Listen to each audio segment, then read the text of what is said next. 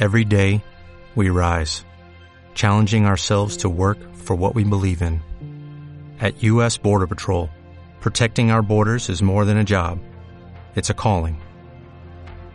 Agents answer the call, working together to keep our country and communities safe. If you are ready for a new mission, join U.S. Border Patrol and go beyond.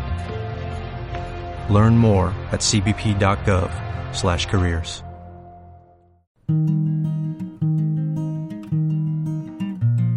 Estás sintonizando Cubo Podcast. Conversemos sobre el mundo del arte y la cultura, música, cine, dibujo, humor, teatro, cocina.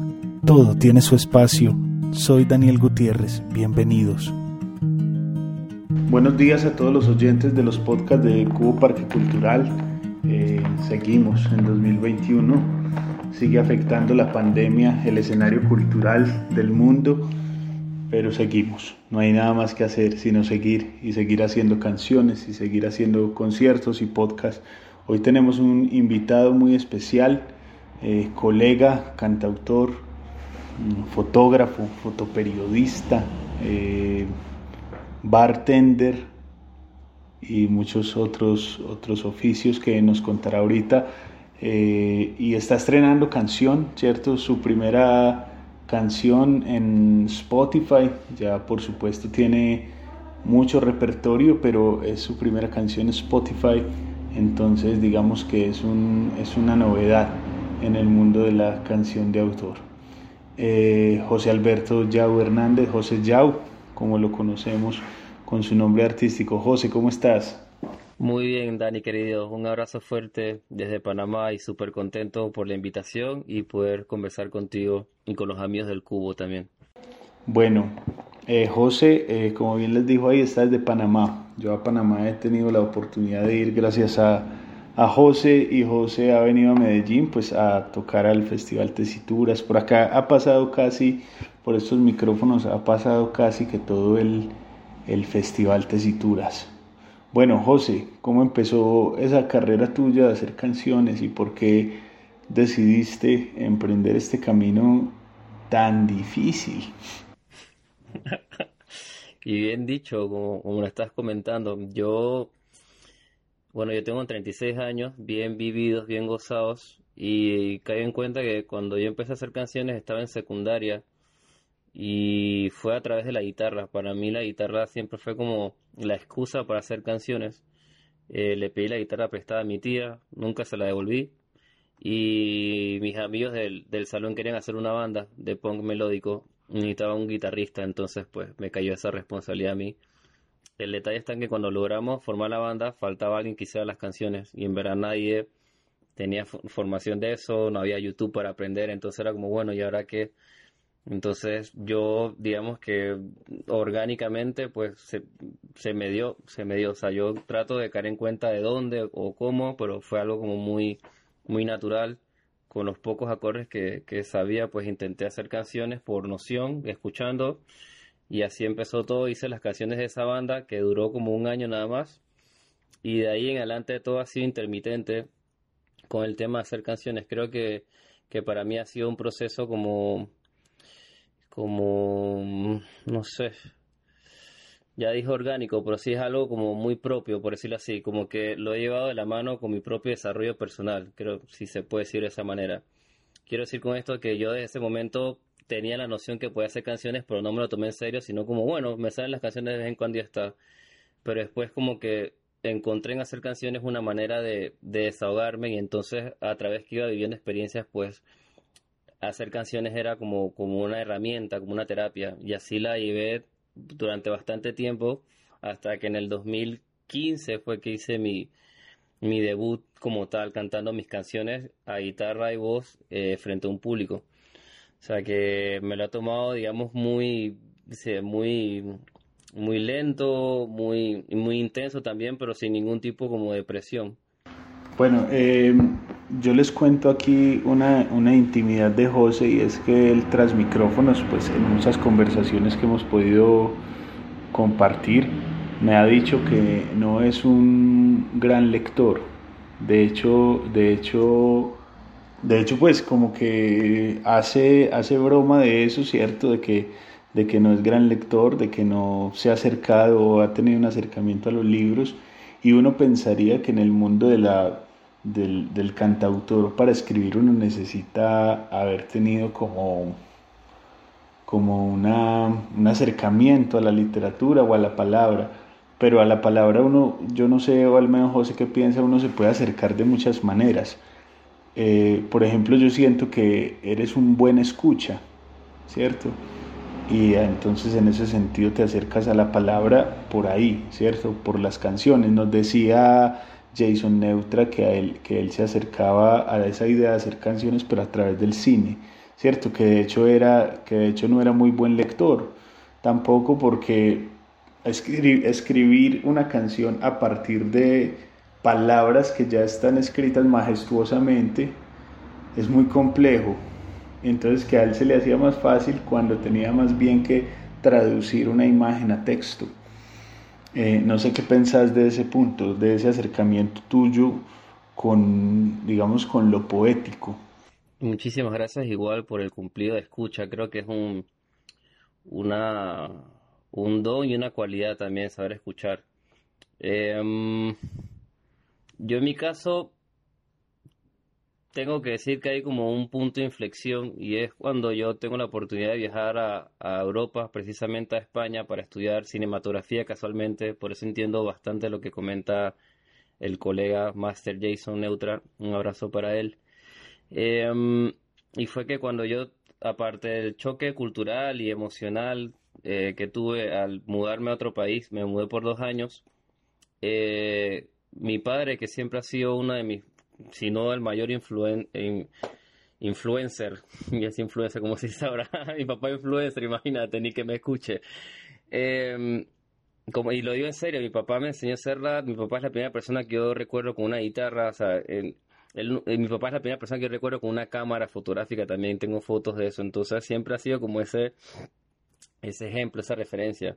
Y cuando llegué a, a España, que fue a través del aeropuerto de Madrid, nos fuimos, me acuerdo clarito, fuimos a Plaza Mayor, me invitó una caña, que en ese momento era mi primera caña tal cual, o sea, cerveza, pero caña pues.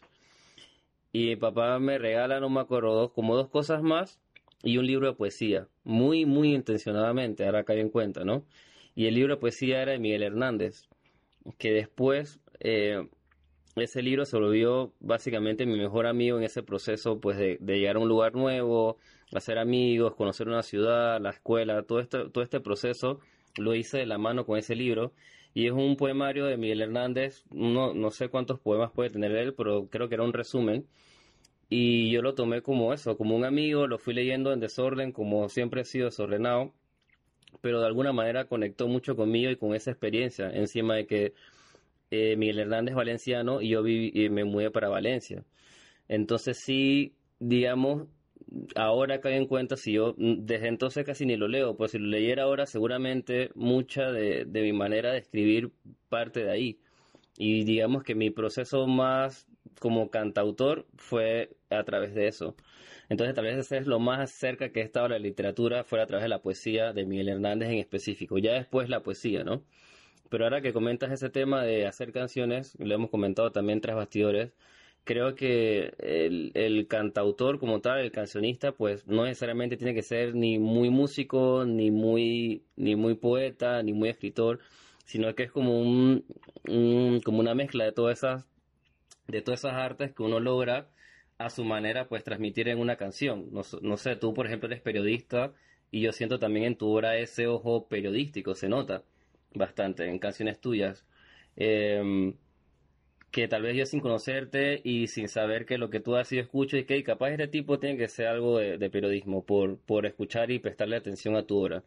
Entonces, en mi caso, compartiendo con lo que comenta el colega Jason, me pasa parecido. he podido encontrar como esa manera sin tener tanto bagaje eh, literal, por decirlo así, eh, contar las cosas que me pasan, contar lo que veo. Y creo que es, un, es una manera muy bonita de, de, hacer canciones. Igual, igual en la narración que haces de lo del libro y de lo del viaje, hay algo muy particular y es que yo siento que lo poético está, no está ni siquiera en el libro de, de en el libro de poesía de Miguel Hernández, sino en el, en el hecho poético de que tu papá en un bar te haya dado un par de detalles. Entonces eso es como, como lo que yo igual encuentro en la narración de tus canciones o en lo que en la manera en que hilas las palabras, las hilas de una manera que puedes contar lo cotidiano de manera muy poética. Gracias, muchas gracias. Y, yo siento que, bueno, yo no sé si vos le ves pros y contras a ese proceso, ¿cierto?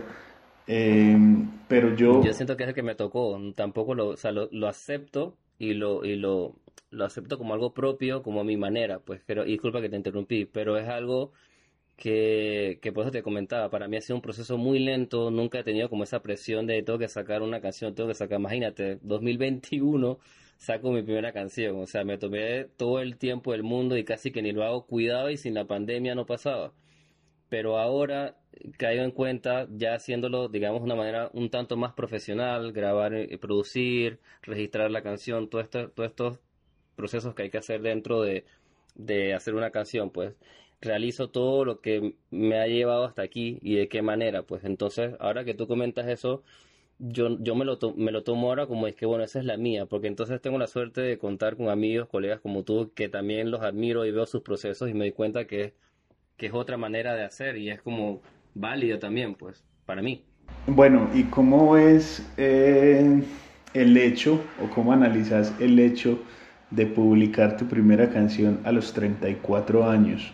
36. A los 36 años, a los 36, porque eh, yo me acuerdo en una, en una conversación con Pala también, eh, otro cantautor, colega, para que la audiencia lo busque, tenemos un podcast también con él, en una conversación con Pala, Pala estudia medicina y después de estudiar medicina y graduarse de médico, decide dejar la medicina a un lado y hacer música, algo también igual similar como, como Rubén, Rubén Blades, ¿no?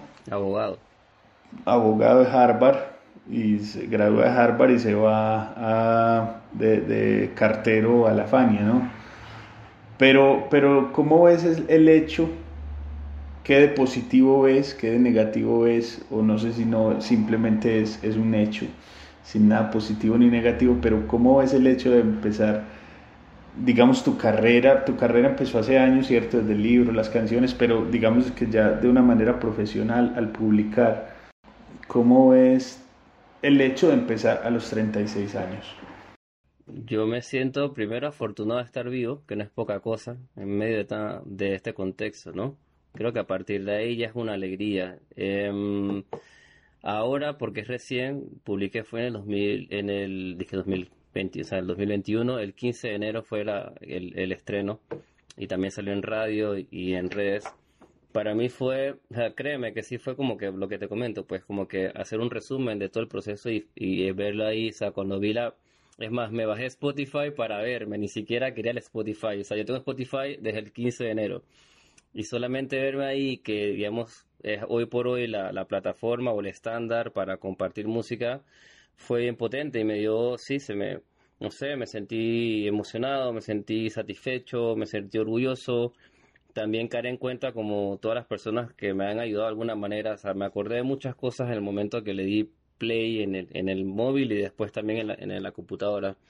Entonces sí, creo que que llegó cuando tenía que llegar para mí, vuelvo a, lo, vuelvo a lo mismo, para mí es como que mi proceso hoy por hoy estoy como bien consciente y tranquilo y feliz de mi propio proceso y trato desde ese ángulo pues hacerlo de la mejor manera. Quiero aprovechar que tengo 36 años, que he vivido algunas cosas y, y poder expresarlas a través de mis canciones ahora.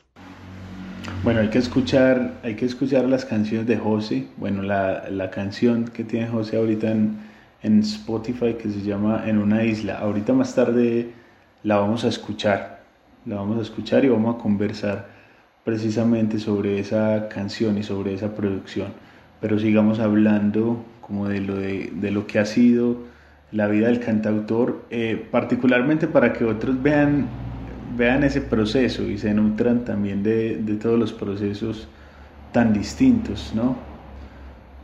porque igual conocemos colegas que desde los 16 años ya grabaron el primer disco entero y a los 18 el segundo y ya tienen 10, ¿cierto? 10 discos y de calidad. Y, de calidad. Y ahí siguen en, en la lucha.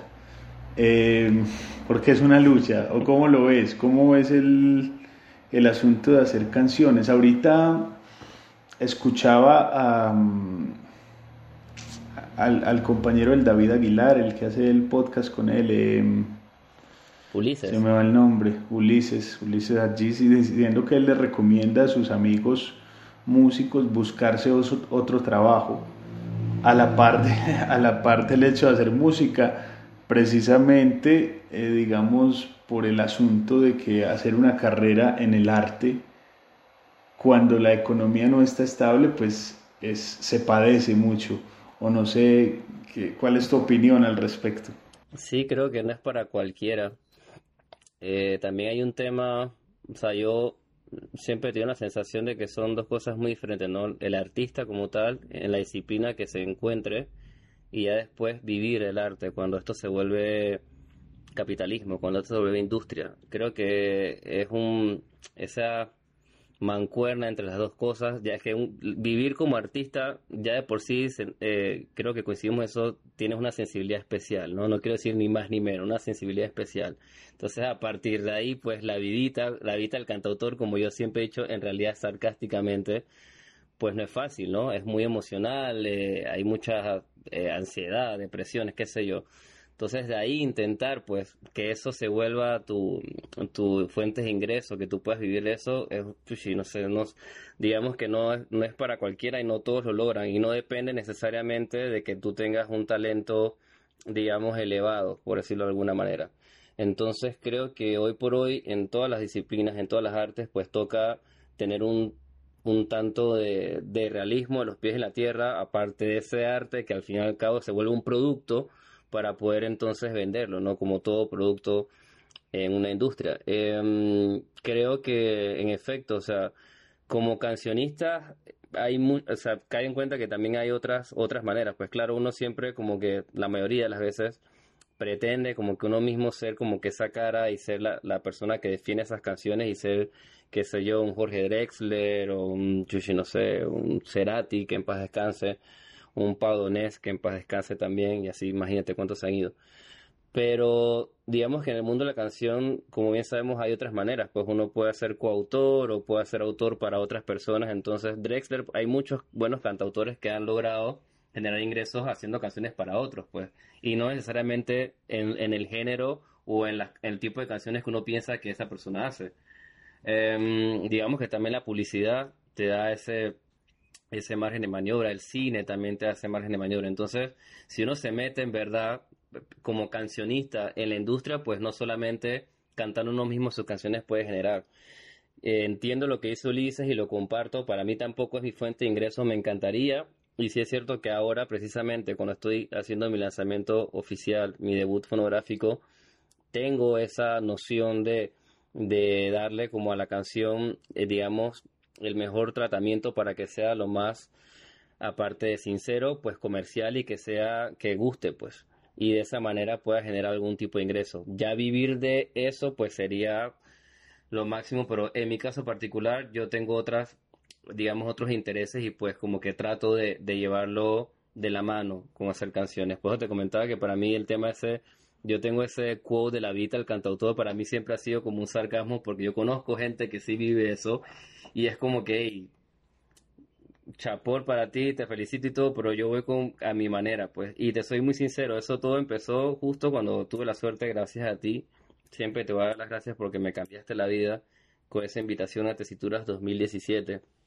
Y ese momento a mí me hizo realizar mucho, primero como convencerme de que en verdad podía hacer canciones. Yo recuerdo muy claramente la prueba de sonido, casualmente el Pala también, que hizo la prueba de sonido primero que yo y para mí era horroroso pensar que yo estaba haciendo la prueba de sonido al lado de ese señor cantautor, pues. Y me recuerdo que el tipo tuvo, tuvo todo el bello gesto de, de como abrazarme, prestarme su guitarra, su micrófono súper profesional y me dijo como, hey, dale, usa mi guitarra, no te preocupes. Y ese momento para mí fue súper potente porque me sentí como, sabes, como parte de, del clan. Aún ya sabiendo, porque yo antes de llegar al festival me puse a ver a todos los cantautores que estaban invitados y ya me había percatado de qué nivel de gente había en ese lugar. Yo, por ejemplo, tuve tuve que ir gracias también a tu a tu tarea, que me fuiste una tarea de hacer como es que y tráete por lo menos unos MP3 grabados porque yo ni MP3 grabados tenía. Y yo hice un EP gracias a ese mi primer EP, pues que en realidad nunca se lanzó, pero mi primer EP fue hecho gracias a esa invitación porque tenía como que algo presentable, pues. Entonces sí, en ese momento como que todo me hizo sentido, me sentí parte de hacer, de hacer canciones, vi a los colegas, vi el arte, en, el arte que, que estaban presentando, cómo lo hacían, la camarería entre todos, y desde ahí me puse a pensar eso, como hey, la vida del cantautor es, es cosa seria, pues yo me lo tomé como, ah, voy al festival Tacituras a cantar con los amigos, pero cuando caí en cuenta los diferentes personajes que habían ahí y qué personajes que habían ahí, pues empecé a pensar mucho en eso de la vida del cantautor y todavía, todavía lo mantengo.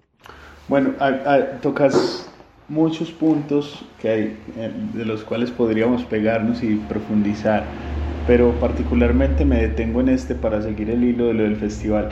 ¿Qué tan importante es, es el en vivo, es el, el público y, ese, y esa exposición?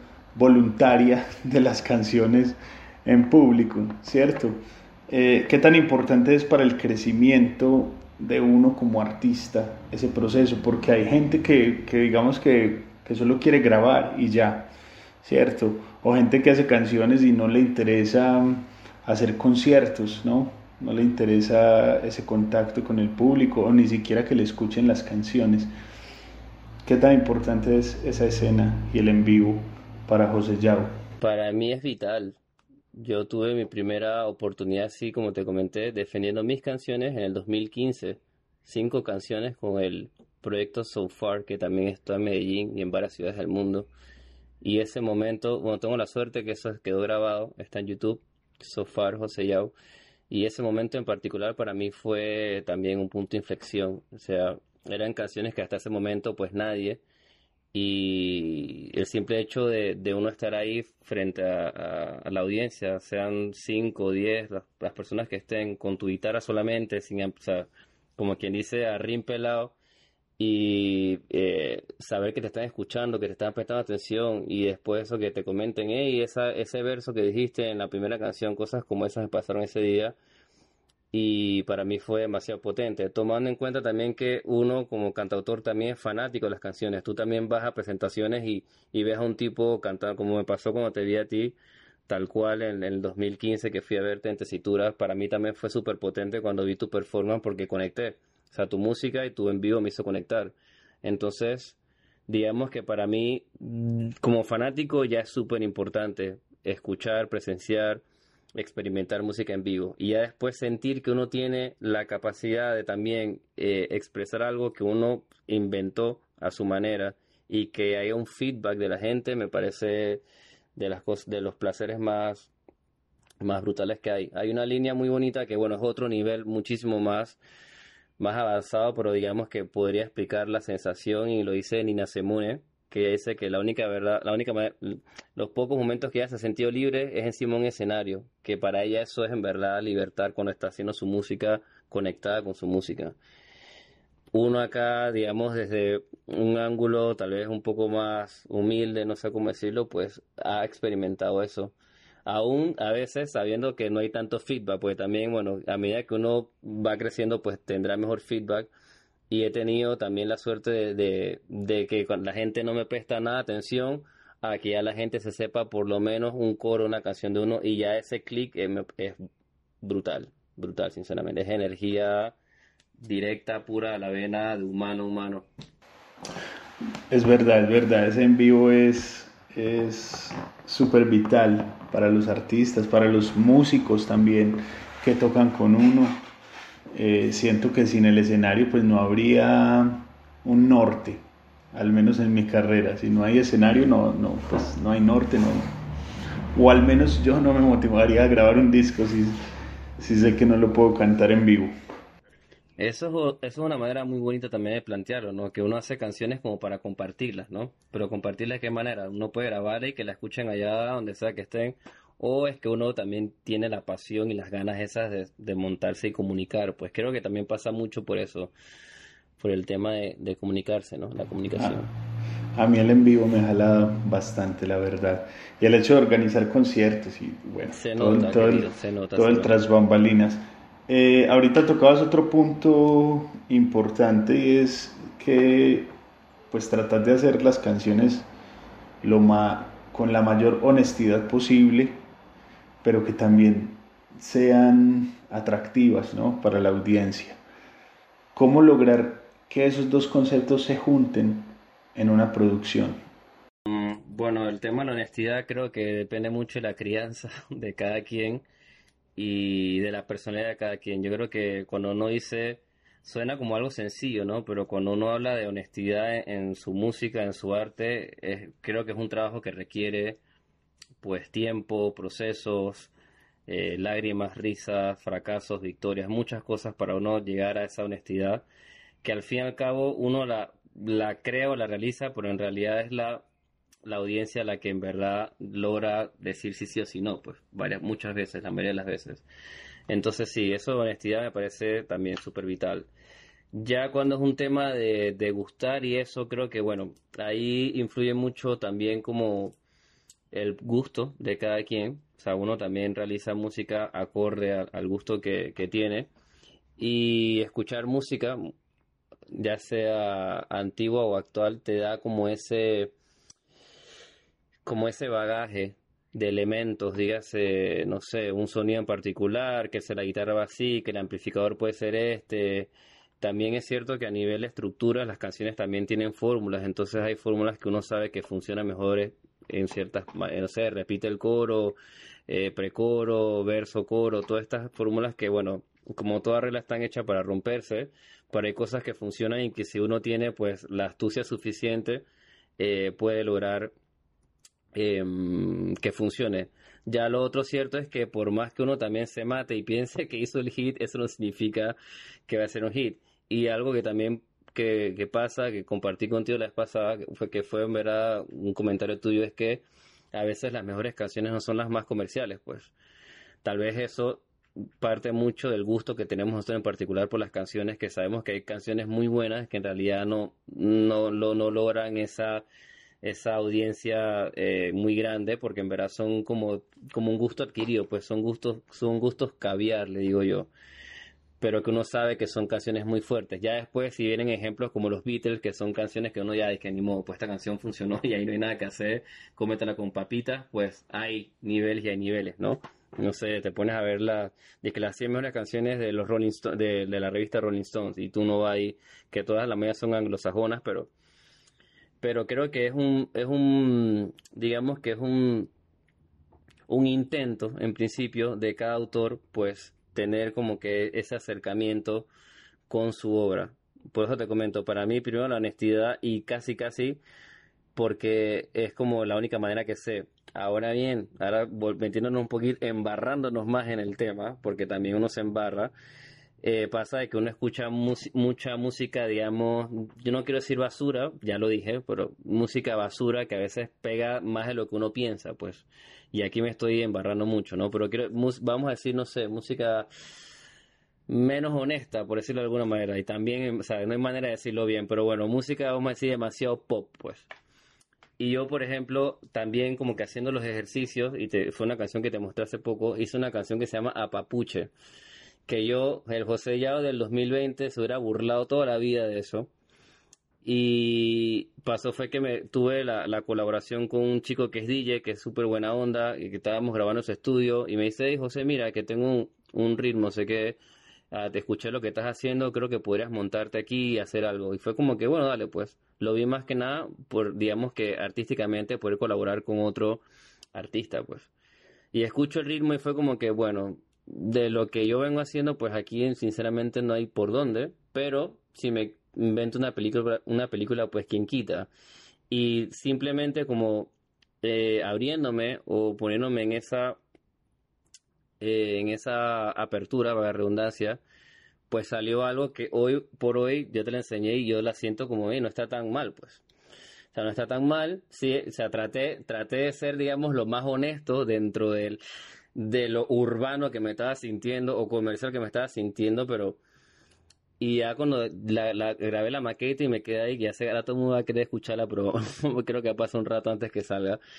Pero fue bien chocante para mí como caer en cuenta eso, como mira, esta es otra manera de hacer canciones para mí, pero me gusta, pues, y en realidad una persona que me escucha pensaría como, "Ey, esa vaina que es, pues, pero entonces ya es como que tal vez mucho más pensando, digamos que el factor gustar fue mucho más primicia que la honestidad, pues como que fui lo estándar honesto sin decir cosas como que yo en verdad no iría hablando, por ejemplo, esa que para mí esa es como la básica, si- decir cosas que, que yo no que yo yo me atrevería a decir normalmente o no cantar cosas que yo nunca he hecho, como tirarme de cabeza al mar Caribe, mentira, eso no. Es un chiste interno, pero Igual es, igual es súper interesante esa, ese desacomodarse, porque Es yo válido, creo que, válido, porque sí. yo creo que ahí rompe uno un paradigma que, que, digamos, cobija a la industria y es que lo vacío está en el género. No, no, no, Y lo vacío no está en el género, No. está, sino que lo vacío está en el compositor. claro. Entonces uno puede desacomodarse, ¿cierto? Pues venimos haciendo folk a lo gringo y ahorita, y ahorita desacomodarse, por ejemplo, al Caribe y, y asumir el sonido, un sonido que nos ha bañado toda la vida, también digamos que permite otras, primero otras formas como de narrar, otras, otras búsquedas poéticas, otros colores, otras formas de enfrentarse al texto, ¿cierto? Y yo creo que en realidad todas las canciones tienen su equilibrio. Por ejemplo, cuando hay mucha instrumentación, ¿cierto? O los arreglos son muy sofisticados, o está lleno de arreglos, hay muchos, pues es, por ejemplo, me- es mucho mejor una letra corta, pequeña, que haga el contraste, que haga el balance, ¿no? Hay letras que son muy verborreicas, muy llenas de, llenas de palabras Y no todo el tiempo, nada, como por no ejemplo, o por ejemplo dicen mucho, como, como, como en el rap, ¿no? Mm, Los raperos tienen esa habilidad maravillosa de decir mucho y decir bien. Eh, algunos raperos, como en todos los géneros, Sí. algunos cantautores, algunos mariachis, algunos lo que sea, boleristas. Hay unos boleros que no dicen nada, hay otros que son, que son maravillosos. Vamos a escuchar eh, en una isla. Vamos a ponerla aquí en Spotify y busquen a José. Genial. Gracias. donde aprendieron a volar los sentimientos, con quien se reunieron a practicar. Por el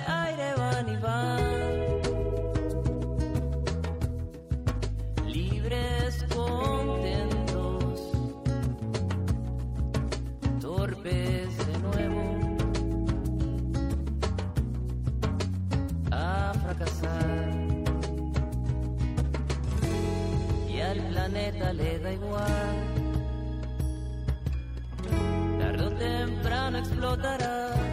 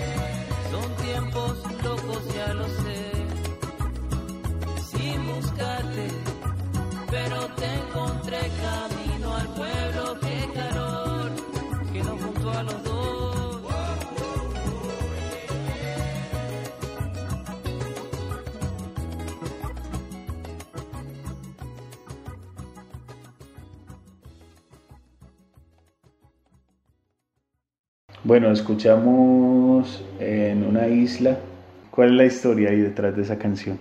Es una canción muy, muy querida y también muy actual para mí. Creo que por eso fue que, porque me preguntaba un buen amigo, el querido Yosubasti, por qué había decidido que esa fuera la canción para mi debut.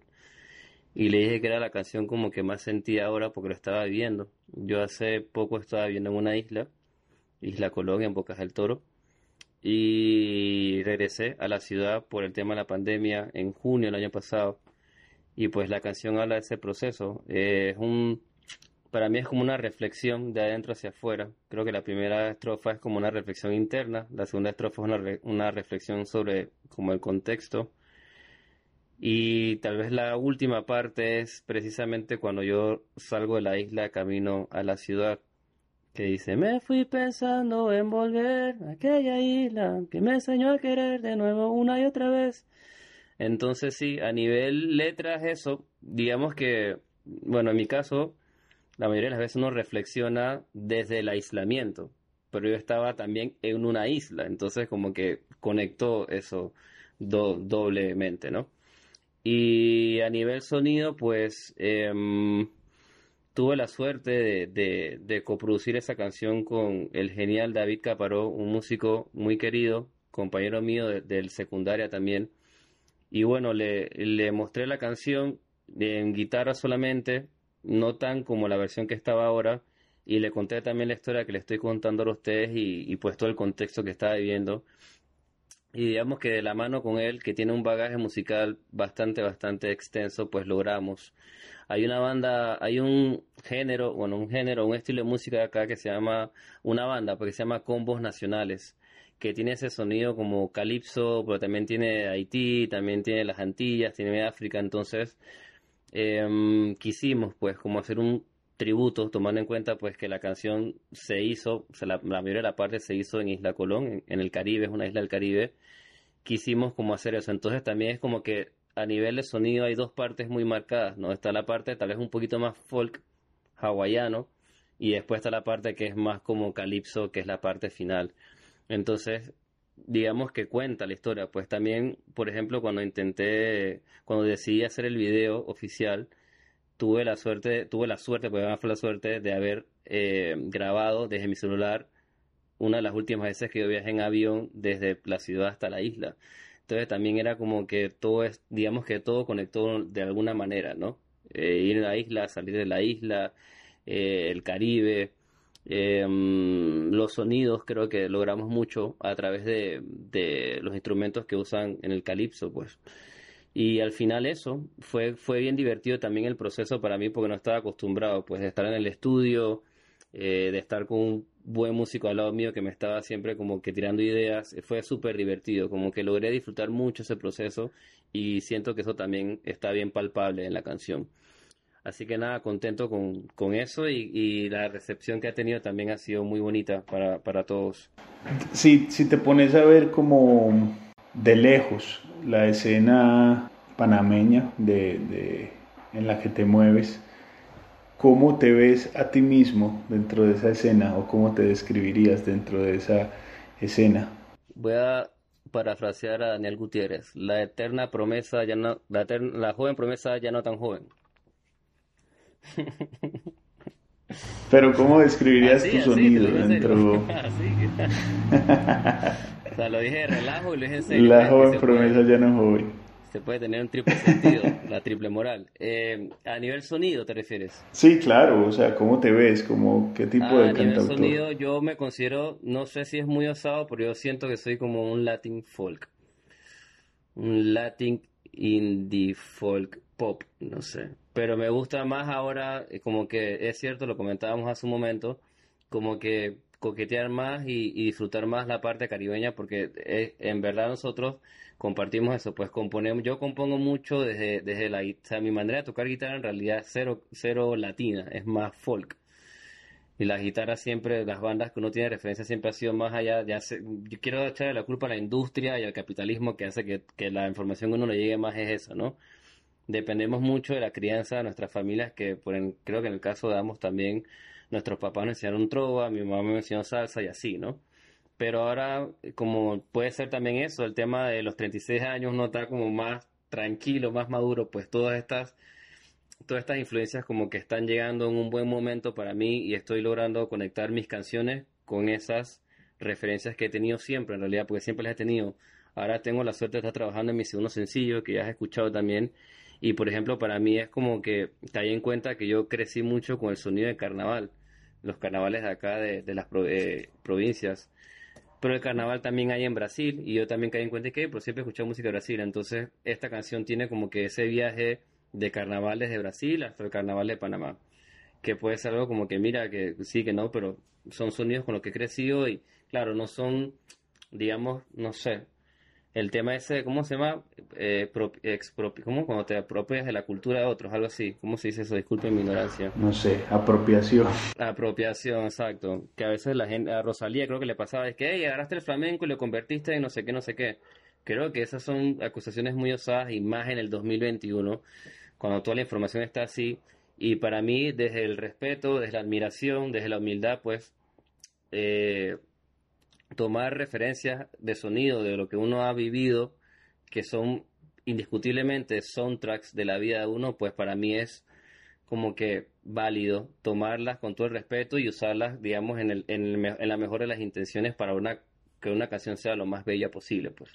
Entonces también en ese proceso estoy, pues, como de, de, de caer en cuenta de todas las cosas que he escuchado y tratar de, como una paleta de colores, pues, pintar el mejor cuadro que pueda. Bueno, es como definitivamente para, para producir no hay que cerrarse, aunque, y, eso es lo, lo- como la dicotomía, aunque haya que cerrar. Como que no hay que cerrarse a, la, a tantas cosas que te nutren a uno, pero ya pues a la hora de la verdad hay que escoger, ¿no? Hay que escoger cuál es la guitarra, cuál es el sonido, cuál es esto. Decisiones. Y hay que tomar Ah, decisiones.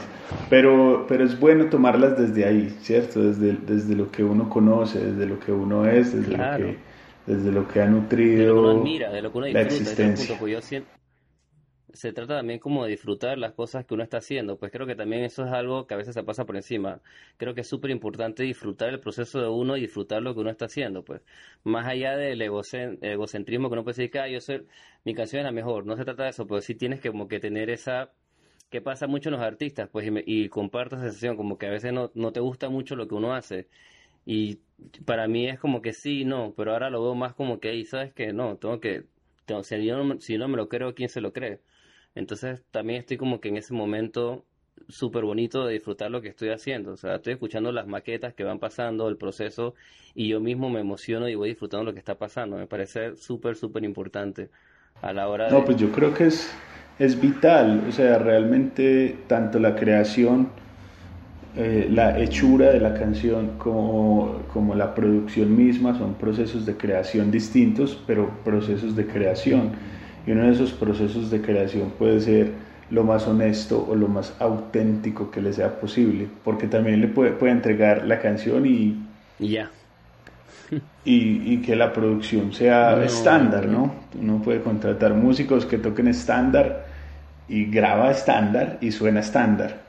Así, y la canción puede También. pegar y puede Bien. sonar bien, pero suena Pero creo que como autores, compositores también es un proceso válido para sentir. Creo que eh, eh, a partir de las experiencias que uno, como se dice, uno aprende en la cancha. Y esa experiencia también de que, de que hagas una canción y, te la hacen y después tú escuchas el resultado y te das cuenta de las cosas que, entre comillas, tú hubieras hecho diferente, pues ahí ya viene lo que estás comentando, pues las decisiones y, y tener ese criterio sobre la obra de uno mismo. Pero vuelvo a lo mismo, si, si estás en temas de industria eso y al final tienes que hacer la canción para que otro la cante, pues vaya, men.